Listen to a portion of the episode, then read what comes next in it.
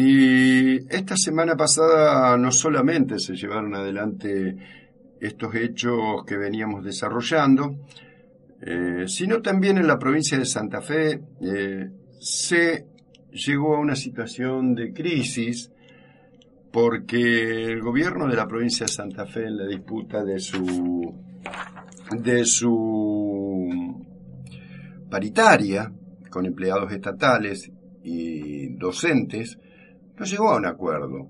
Y no llegó a un acuerdo porque el espacio de trabajadores del Estado y los docentes, menos el sindicato de la Unión Personal Civil de la Nación, eh, UPCN, más conocido por UPCN, eh, no acepta la propuesta salarial que representa desfavorablemente el, el impacto positivo para los, los trabajadores. Para eso queríamos hablar con el representante de ATE, Marcos Morao. Muy buenos días, Marcos, Mónica y Julio te saludan. Buen día. Hola, ¿qué tal? ¿Cómo estás? Buen día. Ahí estamos, ahora te escuchamos mejor. Eh, Marcos, contanos un poco cómo se desarrollaron los acontecimientos para llegar a una situación como esta.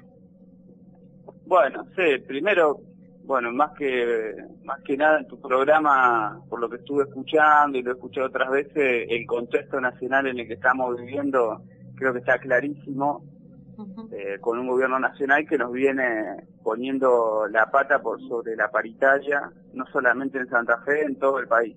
Claro. Y bueno, en ese más negociaciones con, con un 15%, un ofrecimiento de un 15% en tres veces, que parece una tomada de pelo, pero es lo que es lo que nos quieren dar. Eh, a todo esto se sucedió con un paro de 48 horas en conjunto con los dos sindicatos, donde pudimos movilizar a 4.000 compañeros en la provincia, en la ciudad de Santa Fe, en conjunto con otros sindicatos hubo en total más de 20.000 trabajadores movilizados. Eh, bueno, y sobre después de este paro, la próxima propuesta salarial fue de un 16,9%, porque no es un 18, ahí hay un 1% que es eh, la, la cláusula gatillo del año pasado. Que quedaría fuera de la afectación del aumento. ¿Cómo? Que el 1,1% de la cláusula gatillo el gobierno provincial pretende dejarlo afuera del aumento. Exactamente, exactamente. Lo, lo pretende poner en este año anulando la, la, la herramienta de la cláusula gatillo. Claro. Entonces, ¿cómo le vamos a creer? que va a existir cláusula gatillo este año, si el año pasado, en vez de darnos esa plata que tenían que darnos por sobre la inflación, la van a incluir en lo que nos van a dar este año y nos, nos funciona como un piso para, para evaluar la, la inflación de este año. Entonces, bueno, yo creo que eso, eso es lo que más indignó a la gente porque es como un engaño y después eh, el porcentaje del 18% todos sabemos que eh, que va a ser mucho más la inflación de este año, porque la gente no come vidrio y bueno, y nosotros tampoco del sindicato. Eh, Seguro. Bueno, Seguro. Se fueron dando los acontecimientos, cada delegado en su lugar de laburo fue tomando nota de lo que opinaba cada compañero, en cada ministerio hicieron listas con nombres, quién votó, hubo gente que votó por la positiva porque tiene, tiene muchas necesidades y, y entiende el contexto, pero fue los lo menor. Claro. Eh, bueno, y con ese mandato fuimos al Congreso de Santa Fe. Eh, obvio que siempre que se va a los congresos se tiene muy en cuenta lo que opina Jorge Hoffman, que es nuestro secretario general, que es el que se sienta en la mesa de negociación.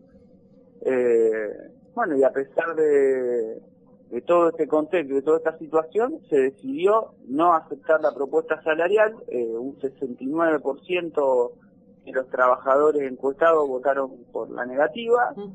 Y bueno, y ahora estamos un poco en la espera el lunes, en un, eh, hay una gran asamblea en Santa Fe, vamos a estar todos interconectados ahí de manera virtual en esa asamblea de toda la provincia y definiremos medidas a seguir. Claro. Eh, si hay convocatoria, si no, nos informarán, si hay convocatoria del Ejecutivo, si no la hay, si nos sumaremos al paro con, lo, con AMSAFE y con todo esto, si movilizaremos cuerpo de delegado, eso se va a definir el lunes. El día 4 y 5 de abril tenía planificado como propuesta en SAFE. Eh, ¿ATE estaría sumándose a eso, ya que los municipales iniciaron el paro anticipadamente? Yo personalmente creo que sería lo lógico acompañar a estos sindicatos hermanos que son el Movimiento Obrero Santafesino. Claro. Eh, sabiendo que tenemos paritaria distinta, pero que estamos todos en este momento en un mismo proceso. Si bien son eh, distintas, son vinculares, porque todos son empleados del Estado y los municipales también están supeditados muchas veces a la paritaria provincial. Totalmente, pero como, como justamente se dio este proceso que en su momento se podía decir que estaban, entre comillas, desreguladas, de que cada paritaria negociaba algo un poquito distinto, porque nosotros aparte del porcentaje de aumento, después de la paritaria aparecían los suplementos, claro. después de la paritaria se iban acordando los concursos, íbamos avanzando en cuestiones particulares, salieron suplementos casi para todos los ministerios y que por ahí es un, municipal no sabe que ellos arreglan capaz que medio punto más, pero nosotros sacamos, suplementamos a todos los de Fonseco el año pasado. Claro, lo que es eh, importante eh, darle a conocer a la sociedad, a la comunidad, a, nuestros oyentes, es que en las paritarias no solo se discute el aumento salarial, también se discuten condiciones laborales, también se discuten eh, los crecimientos de los tramos administrativos y todo ese tipo de cosas. Totalmente, sí, sí, es muy extenso y hasta más el pedido que tiene muchas veces muchos compañeros de empleados públicos no conocen, este Mario que vamos construyendo desde todos los ministerios e tratamos de imponer, nosotros estamos luchando por un agrupamiento nuevo. Cada vez que hay una paritaria en la reunión de Santa Fe, nosotros vamos, miren, que nosotros en la paritaria central queremos el agrupamiento asistencial comunitario, el otro el, el suplemento de salud mental, el otro, cada uno tiene sus pedidos. Pero además, Marcos... Muchas veces... Sí, no, decía que además eh, esto en un contexto de, una, de un proceso inflacionario que no se detiene y de eh, tarifazos que tampoco se detienen, porque de hecho están ya anunciados aumentos, por, por, ejemplo, del gas en abril. Así que los aumentos que están proponiendo en, en días quedan eh, muy por debajo de, de, la canasta básica para una familia tipo. Sí, sí acá hay un, hay un plan estratégico orquestado para, para comernos el sueldo y, y para, para lucrar con, con el salario. Claro. Eh, porque de esa manera nosotros hoy, ponele que sea, que nosotros digamos, una paritaria logra un aumento por arriba del 20%. Eh, nunca lo, nunca vos vas a poder equiparar con lo que te va a aumentar el alquiler, el gas, la luz, no, no vamos a llegar nunca a eso. Por eso. Eh, así que en ese sentido es como hay un plan eh, cínico ahí de fondo que tiene que ver con restarnos poder adquisitivo a toda la clase trabajadora. Sí, sí, sí, son Por eso para nosotros son, tan son exitosos en, en empobrecer y exitosos en que no haya consumo.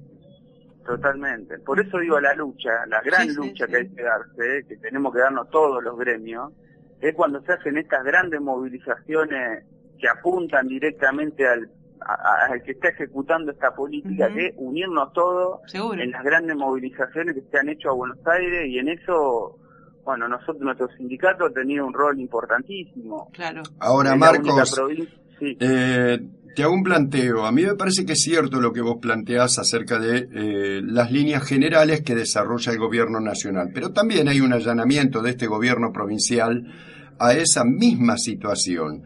Yo no quiero dejar fuera la responsabilidad política del gobierno provincial, porque cuando firmó el pacto fiscal estaba firmando la pauperización o el empobrecimiento de los trabajadores y del pueblo santafesino. Lo sabían muy bien. ¿Por qué lo digo? Porque así como Dujovne en su momento planteó la transferencia, la, eh, blanqueó, digamos, la actitud del gobierno nacional de transferir del bolsillo de los trabajadores, de la familia de los trabajadores, al gobierno eh, grandes sumas de dinero y a las multinacionales de la, de la energía, por ejemplo, y del alimento, así también este gobierno provincial lo está realizando porque le quita impuesto a los ingresos brutos por 5 mil millones de pesos en la provincia de Santa Fe, pero no deja de descargarle al bolsillo de los trabajadores el 37% de aumento de la energía eléctrica, el 50% de la, del agua eh, potable.